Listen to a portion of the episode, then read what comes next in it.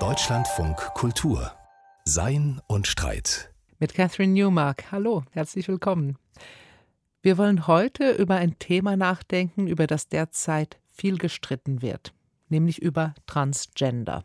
Da gibt es den aktuellen politischen Streit darüber. Es ist ja ein neues Gesetz in Planung, das das alte sogenannte Transsexuellengesetz von 1980 ablösen soll. Es wird aber auch im größeren kulturellen Kontext schon sehr lange darüber gestritten und polemisiert. Da gibt es schon seit Jahren die konservative Polemik gegen die sogenannte Transgender-Toilette. Es gibt aber auch neuerdings den Streit zwischen bestimmten älteren Feministinnen und Transaktivistinnen darüber, was Männer und Frauen eigentlich sind und wer für welche Gruppe spricht. Und in den sozialen Netzwerken, ja, da wird das progressive Eintreten für Transgenderrechte sowieso oft zu einer ziemlichen Schlammschlacht. Philosophisch kann man natürlich über all diese kulturellen Phänomene nachdenken, aber auch über die Frage, wie sich die Transexistenz überhaupt theoretisch beschreiben lässt. Die junge spanische Philosophin Elisabeth Duval sagt dazu, It's a lot more complex than this case of Neoplatonism, where there would be this soul wandering the world and it would end up in a body it wasn't meant to be in. Es ist also viel komplexer als diese geradezu neuplatonische Idee, dass es eine unabhängige Seele geben könne, die durch die Welt wandert und dann irgendwann in einem falschen Körper landet. Das sagt Elisabeth Duval. Sie ist eine der interessantesten jungen Intellektuellen in Spanien und auch eines der bekanntesten Gesichter der dortigen Transbewegung. Sie ist immer noch erst 21, aber sie hat bereits zwei Romane veröffentlicht, sowie letztes Jahr einen wirklich imposanten philosophischen Essay über Trans. Después de lo trans, was nach Trans kommt. Ich hatte auf der Phil Cologne, diesem schönen großen Philosophiefestival in Köln, was diese Woche zu Ende ging, die Gelegenheit, mit ihr zu sprechen. Und ich habe sie als erstes gefragt, was denn nun eigentlich Transidentität genau ist. Und zwar in einer Welt, in der es ja nicht mehr nur wie seit eh und je Männer und Frauen gibt, also zwei biologische Geschlechter, sondern wo der Feminismus jetzt schon seit Jahrzehnten die traditionellen Auffassungen davon, was Männer und was Frauen sind, in Frage stellt und wo wir schon so lange, so intensiv über so etwas wie das soziale Geschlecht nachdenken, das, was man auch Gender nennt wo also schon längst hinterfragt wird, was Natur und was Kultur ist und wo es in jüngerer Zeit ja auch alle möglichen Ideen von der Auflösung der Geschlechtergrenzen gibt, von diversen Geschlechtern, von non-binären Identitäten. Was also ist in diesem Gefüge heute trans? I think it's a really difficult question because when I wrote the book, I dedicated the entirety of it to asking myself, what is trans? Das ist eine wirklich schwierige Frage. Als ich Después de lo Trans schrieb, habe ich mir das ganze Buch über die Frage gestellt, was ist Trans? Können wir wirklich sagen, dass Trans als Konzept eine eigene Stabilität oder Solidität hat? Benutzen wir den Begriff richtig, so wie wir heute über Trans-Themen sprechen, als ein Konzept, das Sinn ergibt? Die Antwort darauf lautet, das, was wir mit dem Begriff Trans beschreiben, umfasst so ein breites Spektrum. Es fallen so viele Individuen darunter, die oft gar nichts miteinander zu tun haben. Manchmal gibt es mehr Unterschiede innerhalb der Gruppe der verschiedenen Transmenschen als außerhalb. Letztendlich bin ich zu einer grundlegenden Minimaldefinition gekommen, die sich wohl auf jede einzelne Transperson anwenden lässt. Und die lautet, dass die Transexistenz an sich eine Bewegung darstellt. And I don't speak of a political movement when I say movement. I speak of a certain dynamic that takes place inside of the spectrum of gender. I speak of a certain variation, a certain change Dabei spreche ich nicht von einer politischen Bewegung, sondern von einer bestimmten Dynamik, die innerhalb des Genderspektrums stattfindet. Von einer bestimmten Veränderung der Genderidentität, bei der jemand, der oder die einem ganz konkreten Genderaspekt zugeordnet war, sich davon gewissermaßen wegbewegt und zu einem anderen Punkt des Genderspektrums findet. Es wird auf so viele verschiedene Arten über Transmenschen gesprochen, aus medizinischer Perspektive, hinsichtlich der Hormone, hinsichtlich gesellschaftlicher Transition, wie man sie erkennt, etc. was eine klare Definition definitiv erschwert. Bei der oftmals verwendeten Definition, die besagt, dass Transpersonen Menschen sind, die nicht mit dem ihnen bei der Geburt zugeschriebenen Geschlecht übereinstimmen, sehe ich ein Problem. Das besteht darin, dass auch Menschen, die man nicht als trans bezeichnen würde, nicht unbedingt mit den Rollen oder Verhaltensweisen einverstanden sein müssen, die als zu ihrem Geschlecht gehörend betrachtet werden oder ihnen von außen aufgedrückt wurden. Wenn man CIS-Frauen zu dem befragt, was die Gesellschaft ihnen als Muster zur Verfügung stellt, dann wären sehr viele von ihnen nicht einverstanden mit den Rollen oder Idealbildern dessen, was als Frausein betrachtet wird.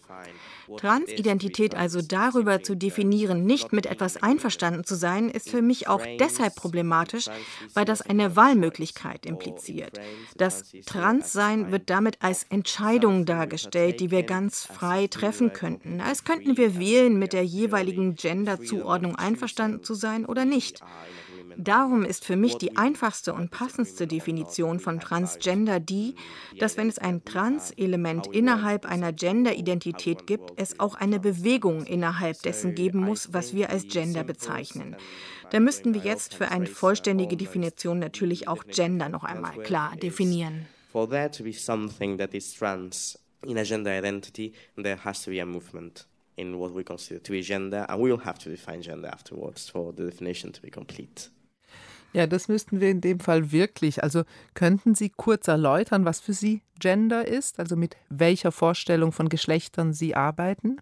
I think and the way I do it in in the book is to use an example of someone who has conceptualized gender without being tied to theorizing about trans issues. Judith Lorber im Buch benutze ich das Beispiel von Judith Lorber, die ein Konzept für den Begriff Gender entworfen hat. Sie hat das nicht im Zusammenhang mit Trans-Themen getan und man kann sie auch kaum als besonders pro-trans bezeichnen. Tatsächlich bedient sie sich Trans-Menschen gegenüber teilweise recht harter Worte. Sie benutzt den Begriff Gender als Werkzeug zur philosophischen und theoretischen Analyse und hält ihn für die Erklärung einiger aktueller gesellschaftlicher Phänomene für brauchbar.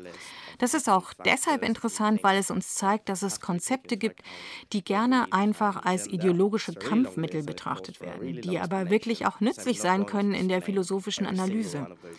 Judith Lorber unterscheidet zwischen Gender als System oder Prozess und Gender als Identität.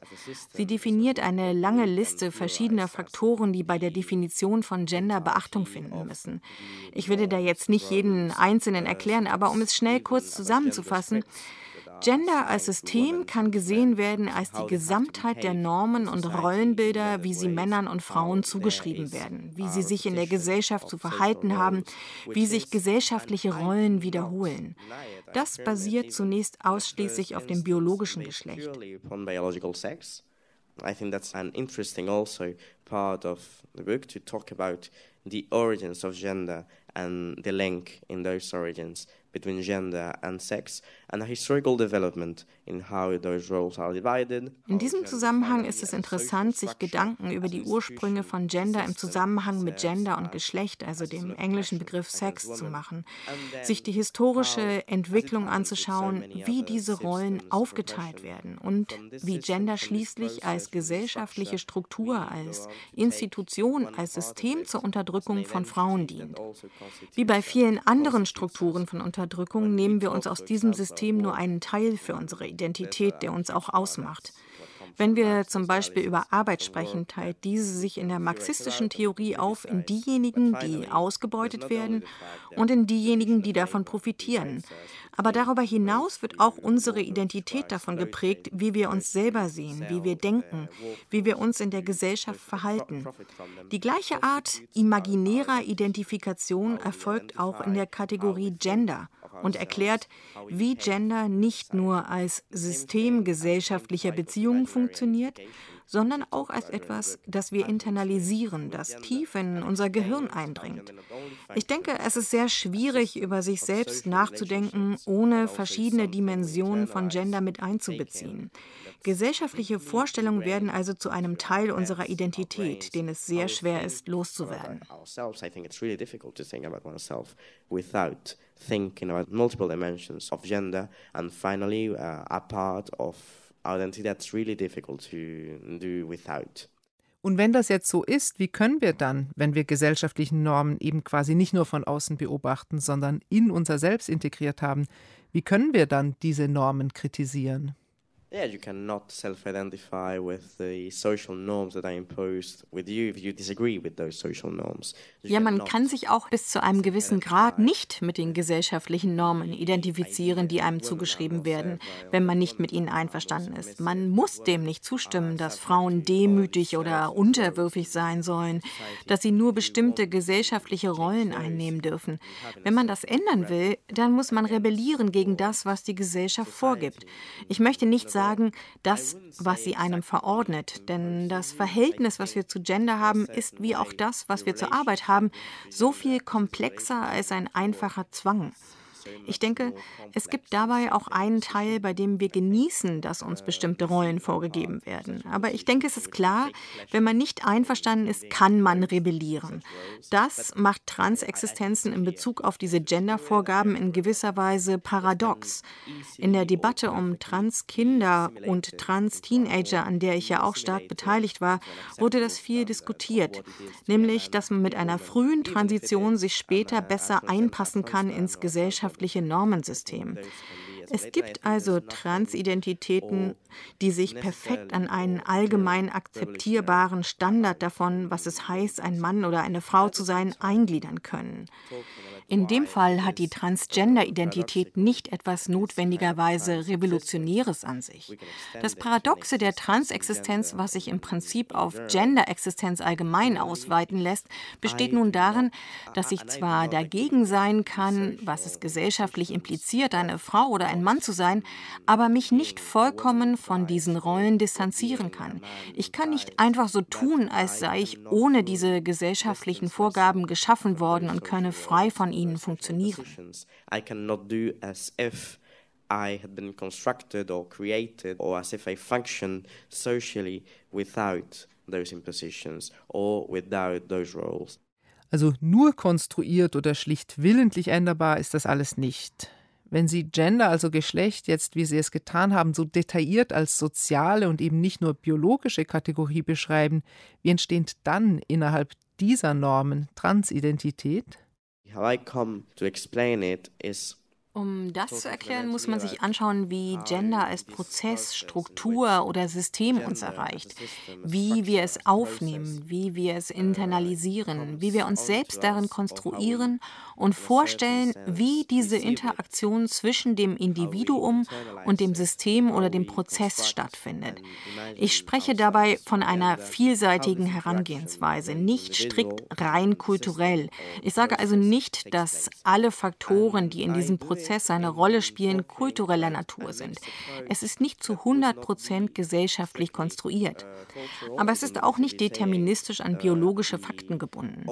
Von bestimmten Mengen an Androgenen oder Östrogenen im Mutterleib vor der Geburt einer Transperson zu sprechen, die das Gehirn des Fötus eine männliche oder weibliche Persönlichkeit entwickeln ließen, halte ich für falsch. Es kann biologische Faktoren geben, die Einfluss auf die Aufnahme des Schemas, des Gendersystems haben. Aber die Tatsache, dass dieses System gesellschaftlich konstruiert ist und die entsprechenden Rollen eine Struktur bilden, die historisch determiniert ist, legt nahe, dass diese Beziehung immer etwas komplizierter sein wird, als wir bisher dachten.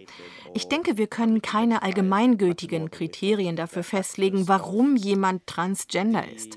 Es gibt familiäre Faktoren, biologische, kulturelle und gesellschaftliche Faktoren. Die Frage, wo man geboren wurde, verschiedenste Umstände, die beeinflussen, wie jemand seine imaginäre Identität konstruiert. Es ist also viel komplexer als diese geradezu neuplatonische Vorstellung, wo es etwas wie eine Seele gibt, die durch die Welt wandert und dann in einem falschen Körper landet, für den sie nicht bestimmt war. And as such, it's a lot more complex than this case of Neoplatonism, where there would be this soul wandering the world and it would end up in a body it wasn't meant to be in. So wie Sie jetzt Transidentität beschreiben, hat das ja auch eine historische Komponente.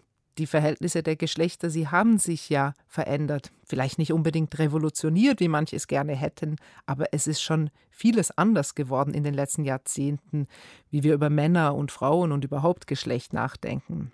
Ändert sich dann auch die Transidentität im Laufe der Jahrhunderte oder der Jahrzehnte? Oder anders gesagt, gibt es Transsexualität, Transgender-Identitäten in der heutigen Form überhaupt schon vor dem 20. Jahrhundert? In the book, when I talk about this, I reference the debates not about in meinem Buch nehme ich Bezug auf eine Debatte, bei der es nicht um das Trans-Thema geht, sondern um LGBT im Allgemeinen und homosexuelle Identitäten. Da ging es darum, ob man sagen kann, dass die Männer, die im alten Griechenland Beziehungen zu anderen Männern hatten, Homosexuelle waren oder ob es sich um eine andere Identität handelt, die wir nicht mit unserer Sicht des 20. oder 21. Jahrhunderts auf solche Beziehungen in Einklang bringen können. Wir müssen die gesellschaftlichen und historischen Unterschiede im Kopf behalten. In der Transbewegung gibt es manchmal den Versuch, historisch rückblickend Transidentitäten zu finden. Wenn zum Beispiel Leute darüber nachdenken, ob Jeanne d'Arc trans gewesen sei, dann finde ich das als Gedankenexperiment amüsant. Gleichzeitig denke ich, man kann Transidentität und das, was trans für uns heute bedeutet, nicht wirklich trennen von einer medizinischen Praxis, die erst im 20. Jahrhundert Beginnt. Teilweise in Deutschland in der Weimarer Republik, auch mit den Untersuchungen dessen, was Magnus Hirschfeld als Transsexualismus bezeichnet. Damals wurden zum ersten Mal sozusagen konkret die Phänomene benannt, die möglicherweise schon vorher existierten, nämlich dass Menschen Gendergrenzen überschritten oder sich innerhalb des Genderspektrums bewegten. Und in dem Moment, mit der Koppelung an medizinische Praktiken und Diagnosen, beginnt das, was wir heute unser Trans verstehen. Es gibt im frühen 20. Jahrhundert verschiedene Ansätze, Transidentität zu definieren. Der Ansatz von Hirschfeld ist sicher der progressivste, weil er davon ausgeht, dass jeder Mensch aus einer Mischung aus männlichen und weiblichen Anteilen besteht, dass also niemand hundertprozentig das eine oder das andere ist. Im Gegensatz dazu steht das hauptsächlich US-amerikanische Konzept sowie einige Meinungen in der Psychoanalyse, die Transidentitäten als eine Art psychische Störung betrachten, für die eine medizinische Behandlung oder Heilung stattfinden müsse, die diese Menschen dazu bringt, nicht mehr transgender zu sein. A kind of mental disorder for which the treatment or the cure in the terms of that time is medical and they have to force people to stop being transgender. Jetzt haben wir schon sehr viele Grundlagen geklärt. Ich denke, wir müssen jetzt ein bisschen mehr zu den Problemen oder Streitigkeiten kommen, die derzeit über die Frage nach Transidentität im Umlauf sind. Es gibt, wie Sie ja schon gesagt haben, sehr viele Menschen und nicht nur Transmenschen, die sich unwohl fühlen, die nicht einverstanden sind mit der bestehenden Geschlechterordnung, die also nicht unbedingt das Geschlecht, das ihnen bei Geburt zugeordnet wurde und das eine soziale Rollenerwartung mit sich bringt, als besonders äh, passend für sich selbst empfinden. Und die klassische feministische Lösung, weil sehr viele Frauen das eben traditionell von sich behaupten würden, die klassische feministische Lösung für dieses Problem war ja immer, wir verändern die Gesellschaft, wir verändern die Geschlechterstereotypien, wir bekämpfen sie, wir lösen vielleicht sogar die Geschlechterrollen so weit auf, dass sich niemand mehr eingeschränkt fühlen muss durch sie, weil es eben gar keine starke Rollenerwartung mehr gibt, die mit dem biologischen Geschlecht einhergeht. Also so ungefähr. Jetzt haben Sie aber auch schon gesagt, dass manche Transmenschen sich äh, recht nahtlos in bestehende Normen und Stereotypien von Männern und Frauen einordnen können. Gibt es also da tatsächlich nicht nur politische Streitereien, sondern auch einen theoretischen Zielkonflikt zwischen so etwas wie dem klassischen Feminismus und der heutigen Theorie von Trans? I would hesitate to talk about trans theory. I think there have been very few developments of ich zögere von Trans-Theorie zu sprechen, weil ich denke, dass es bisher nur sehr wenige Entwicklungen wirklicher Trans-Theorie gegeben hat. Vielleicht können wir über Sandy Stone oder Susan Stryker sprechen, aber viel hat es da noch nicht gegeben. Ich positioniere mich eigentlich recht nahe an der klassischen feministischen Antwort. Diese Idee eines Utopia, das kommen wird, wenn wir es geschafft haben, die Gender-Kategorien und Gender-Rollen zu vervielfältigen, die ein Körper einnehmen kann, sowie die Art und Weise auszuweiten, in der Menschen verschiedener Gender-Zugehörigkeit auf der Welt existieren können. Aber ich bin da auch zurückhaltend, was das Erreichen dieser Utopie betrifft. In den letzten Jahren taucht in der feministischen Debatte in Bezug auf alle möglichen Themen immer wieder dieses irritierende Wort der Abschaffung auf. Zum Beispiel die Abschaffung der Prostitution oder von Geschlechterrollen an sich. Das kann man auch mit dem Marxismus vergleichen. Da ist ja der problematischste Teil der Theorie auch immer der, wo es um die Zukunft geht, in der man das kritisierte System überwunden hat. Wie sieht die aus? It is difficult to imagine a future after gender, I would say it's almost impossible, or that it is far easier or far more necessary to imagine a society after capitalism than a society after gender. Im Fall der Gender-Thematik ist es nicht nur schwierig, ja fast unmöglich, sich eine Post-Gender-Zukunft vorzustellen. Ich würde sogar so weit gehen zu sagen, dass es wesentlich einfacher ist, sich eine postkapitalistische Gesellschaft vorzustellen als eine Post-Gender-Zukunft. Natürlich verändert sich die Bedeutung von Geschlecht in der Geschichte. Wenn wir es ganz grundlegend betrachten als gesellschaftliche Beziehungen, Strukturen und Institutionen, die aus einer biologisch basierten Aufteilung der Arbeit mit all ihren Auswirkungen auf Gender- und Geschlechterrollen entstanden sind, dann haben wir eine jahrtausendelange Prägung, eine Erinnerung, die nicht einfach verschwinden würde, indem man kurzerhand per Gesetz beschließt, sie abzuschaffen. Ich teile die Ansicht, Ansicht, dass gesellschaftliche Normen und Rollen und die repressive Auslegung davon, was Gender heutzutage bedeutet, sich verändern müssen. Ich möchte das verändern. Ich stelle mich aber gegen die Position mancher traditioneller Feministinnen, die behaupten, dass Transmenschen in gewisser Weise das bestehende Gendersystem bestärken. Die Tatsache, dass es innerhalb des bestehenden Systems auch assimilierte, konservative Transexistenzen geben kann, bedeutet nicht, dass diese Statistiken rassistische Minderheit für das Fortbestehen dieses Systems verantwortlich gemacht werden kann. trans existences in the current system does not mean that it is the fault of such a statistical minority to continue in the establishment of such a system. Das leuchtet unmittelbar ein. Wie erklärt man sich dann aber diese tiefe Uneinigkeit, die zwischen bestimmten Feministinnen und Transaktivistinnen zu bestehen scheint, die ja auch in sehr heftige Kämpfe mündet heutzutage? I think it's really hard to find one single explanation to the entire ich finde es sehr schwierig, für diese Frage eine einzige Erklärung zu finden. Ich denke, dass da viele verschiedene Faktoren ausschlaggebend sind. Manchmal, in Spanien war das zum Beispiel der Fall, hat es auch mit politischen Streitereien zu tun zwischen unterschiedlichen progressiven Bewegungen. Auch würde ich sagen, dass es die Streitereien auf der theoretischen Ebene schon sehr lange gibt. Man findet sie auch in den 70er, 80er und 90er Jahren. Das hat also Tradition. Was mich manchmal irritiert an konservativen Feministinnen, die sich stark gegen Trans positionieren, ist diese seltsame Mischung aus radikalem Feminismus der 70er Jahre, also Germaine Greer oder Janice Raymond, mit einer fast mystischen Idee des Femininen, die man mehr aus dem französischen Feminismus der Differenz kennt. Aber ich denke, da findet keine Weiterentwicklung, kein Neudenken dieser Themen statt, sondern nur eine Nacherzählung, eine Wiederholung der immer gleichen Argumente und Debatten. I think it's a retelling or it's a repetition of the same arguments and the same debates. Ja, das äh, kann ich mir schon sehr gut vorstellen. Aber trotzdem nochmals die Rückfrage, warum sind denn diese ewig gleichen Debatten gerade heute so toxisch geworden? Und manchmal ja auch so eigenartig absolutistisch. Also es sind ja nicht mehr nur die konservativen Feministinnen und die Transaktivistinnen, die gegeneinander polemisieren. Es gibt ja auch einfach viele Menschen, die ein progressives Selbstverständnis haben und für die es darum wichtig ist, alle Identitäten anzuerkennen, auch wenn sie darüber jetzt nicht unbedingt theoretisch nachdenken.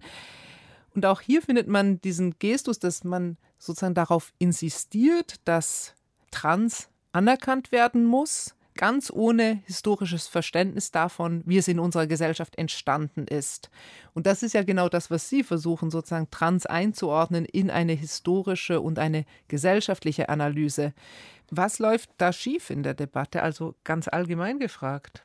The way we debate in the current time and place, the way we have discussions with one another, ich denke, es ist die Art und Weise, in der wir heutzutage Debatten führen, miteinander diskutieren, wie wir dazu neigen, nicht zuzuhören oder gar nicht erst zu versuchen, ein Körnchen Wahrheit in den Argumenten unserer theoretischen Gegner zu finden, egal wie klein das auch ist.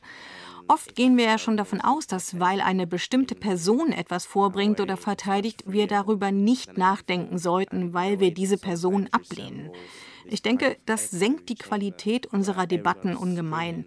Aber gleichzeitig ist natürlich der Debattenraum viel größer geworden, viel freier. Jeder kann teilnehmen. Aber dann entstehen all diese Echokammern, in denen sich alle nur anschreien, ohne dass jemand versucht zuzuhören oder gar versuchen würde, eine Debatte zu führen. In meiner Erfahrung ist es eigentlich immer so, dass wenn ich Gelegenheit habe, direkt mit jemandem zu sprechen und nicht über diese hochgradig aggressiven Kommunikationskanäle, wie sie die sozialen Medien häufig sind, dann läuft die Debatte wesentlich positiver.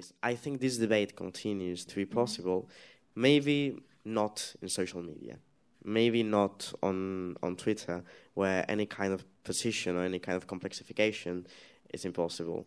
Ich denke also, produktive Debatten sind weiter möglich, aber vielleicht nicht in den sozialen Medien, nicht auf Twitter. Es stimmt aber auch, dass ich, wenn ich versuche, die Dinge im Zusammenhang mit dem aktuellen Zustand der Gesellschaft zu betrachten, oft auf Widerstand stoße, auch auf Widerstand von Transmenschen und Aktivistinnen, die ich kenne und die ich schätze. Allerdings verstehe ich, woher diese Reaktionen kommen. Ich verstehe, dass es verletzend sein kann, die eigene Identität in Frage gestellt zu sehen, als Objekt von Theorien, besonders nach einer Zeit, in der Menschen monatelang eben nicht ernsthaft und anteilnehmend über Identitäten gesprochen haben, sondern permanent extrem aggressiv und gewalttätig deine Identität in Frage gestellt wurde, wie es bei einigen von ihnen der Fall war. Aber natürlich müssen wir Theorien entwickeln und Dinge hinterfragen, auch und gerade wenn es gefährlich ist. Wenn also Denken oder Philosophieren nicht gefährlich wäre, wäre es eine weit weniger interessante Tätigkeit. as great of an activity as it is if there were not a certain danger to putting things into question and not taking things for granted. It is an activity we have to do, nevertheless. Ja, Denken ist gefährlich. Es ist aber auch nützlich. Es kann ja auch gegen Ängste helfen zum Beispiel. Transmenschen sind heute ohne Zweifel sichtbarer. Es gibt auch mehr von ihnen, logischerweise, weil es erst heute in dieser Breite eine Option ist. Und das bewirkt ja auch, das sieht man in der Gesellschaft, Ängste. Also zum Beispiel von Eltern, dass jetzt plötzlich Kinder und Jugendliche von einer zunehmend trans akzeptierenden Gesellschaft dazu ermuntert würden, sich als trans zu fühlen und zu denken, auch wenn sie es gar nicht wären, sondern zum Beispiel nur einfach so ein allgemeines Teenager-Unbehagen an der Welt hätten.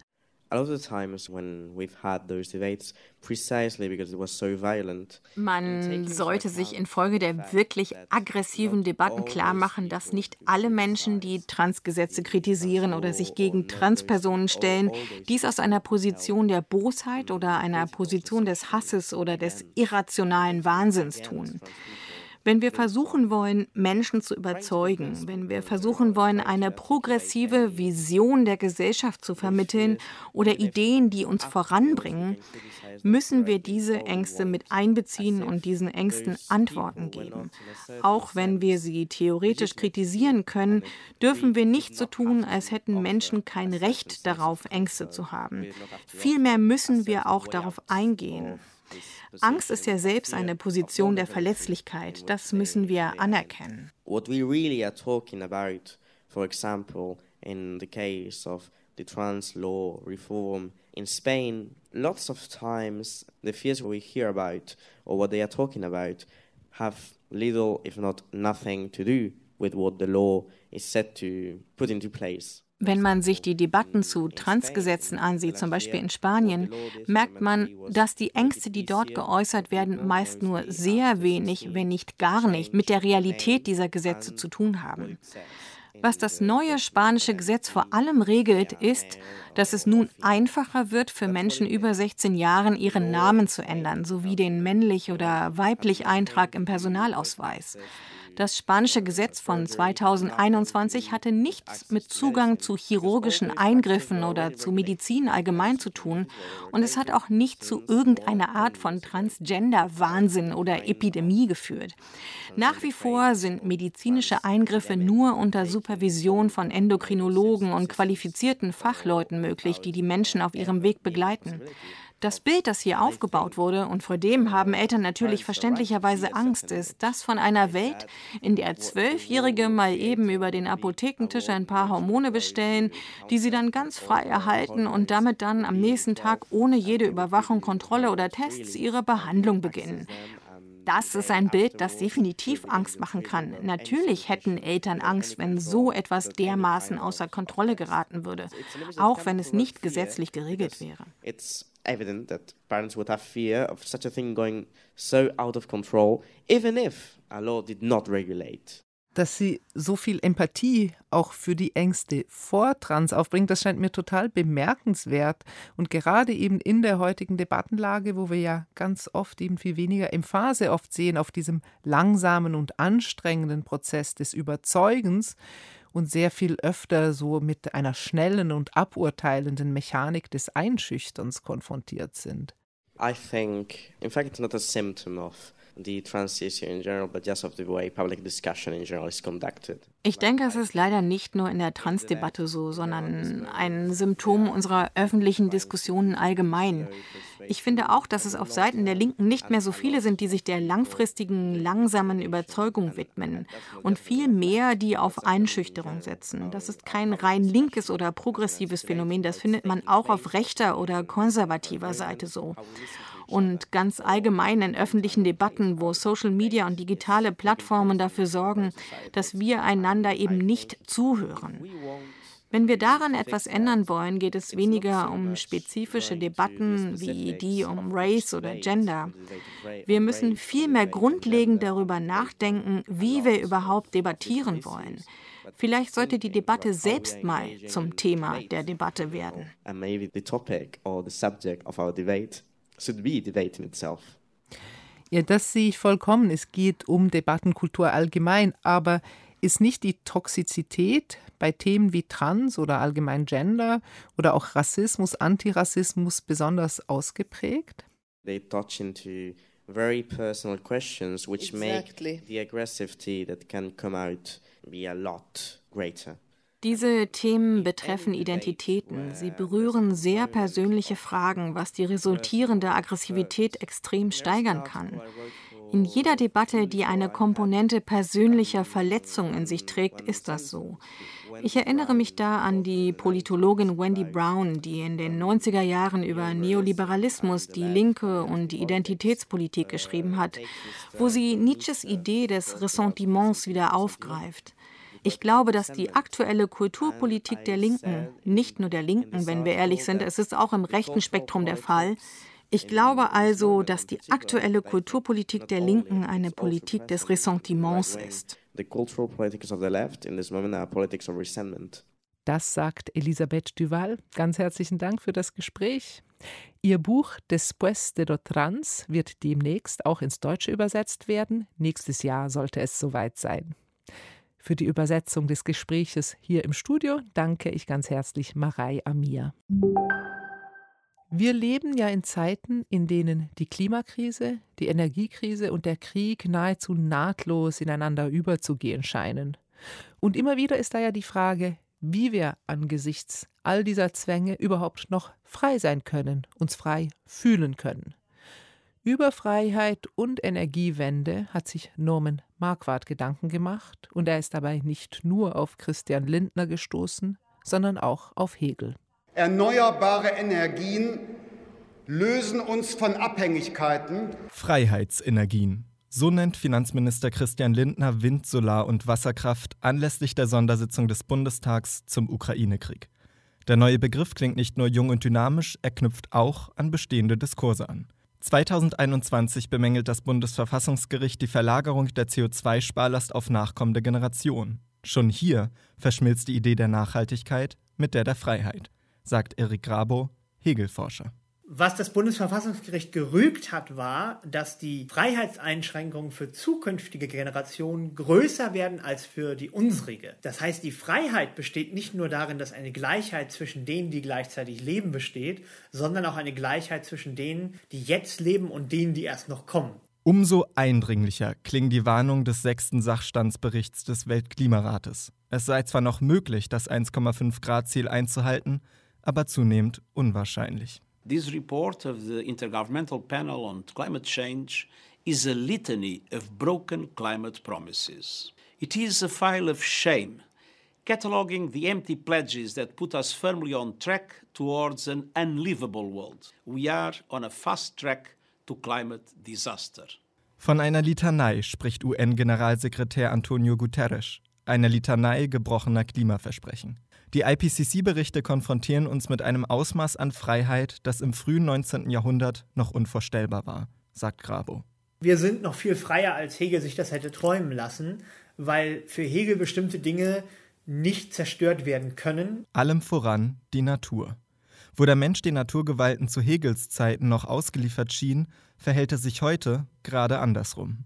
Unsere Freiheit regiert selbst gewaltsam in die Grundlagen unserer Existenz hinein. Allerdings, schon Hegel unterschied zwischen zwei Naturbegriffen. Die erste Natur setzt sich aus biologischen Sachzwängen zusammen, die zweite Natur hingegen ist rein menschlich, ein Gebäude aus vernünftigen, selbstgesetzten Gewohnheiten und Konventionen. Wir setzen auf Freiheitsenergien. Viertens. Hier im Reich der zweiten, der menschengemachten Natur, wäre Lindners Freiheitsenergie anzusiedeln. Aus Perspektive des schwebelnden Kathederphilosophen wäre sie allerdings eher eine Energie der Unfreiheit. Für Christian Lindner sind erneuerbare Energien nämlich Freiheitsenergien, weil sie uns aus Abhängigkeiten lösen. Hegel hingegen sucht die Freiheit der zweiten Natur in gegenseitig gestalteten Beziehungen, in wechselseitiger Kooperation. Der neue Liberalismus wäre für ihn ein tragisches Missverständnis von Freiheit. Wir müssen verstehen, dass überhaupt das Nachdenken über Freiheit im hegelischen Sinne immer diese komplexe Verweisungsstruktur von Einzelner, von vielen zu allen meint. Sagt Benno Zabel, Rechtsphilosoph an der Uni Bonn. Frei ist für Hegel niemand allein. Vielmehr benötigen die Einzelnen verlässliche Institutionen. Institutionen der alltäglichen Versorgung, der Rechtssicherheit, der politischen Teilhabe und Anerkennung. In dieses, wie Hegel es nennt, sittliche Ganze eingebunden, sind es dann aber auch die Einzelnen selbst, die für dessen Pflege verantwortlich sind. Hegel hat nicht das machtvolle Recht oder den machtvollen Staat, der das für uns regelt. Der Staat sind letztlich doch wir, in welcher Form wir dann dieses Wir denken. Die Personen, die als Freie geboren werden und die das Freie in einer Verfassung wahrnehmen und selber leben, würde Hegel sagen, ja, im Ethos. Für die Kulturwissenschaftlerin Birgit Schneider birgt die Klimawandelerkenntnis zwar keine unumstößlichen Orakelsprüche, sie ermöglicht es aber neu über das Ganze nachzudenken, es als Erdsystem zu begreifen. Indem die Klimawissenschaft eine Reihe plausibler Szenarien errechne, erzeuge sie Zukunftswissen, evidenzbasierte Ahnungen von planetarischer Verwobenheit. Mittlerweile ist klar, die zweite Natur ist weit größer, als es Hegel dachte.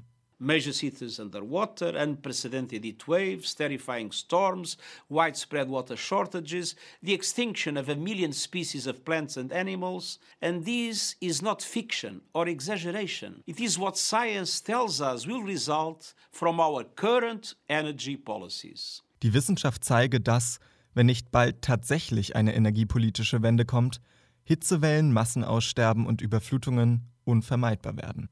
Wie schon Hegel kennt auch Guterres in seinem Denken nur eine Kraft, die Wirklichkeit. Vielleicht ist das die Spurgeschichtsphilosophie, die auch noch in modernster Klimawissenschaft steckt. Die Klimatologie stellt der Weltgesellschaft zutiefst paradox vor Augen, was sie erst noch werden muss. Frei. Sie zeigt leider auch, dafür fehlt noch Energie.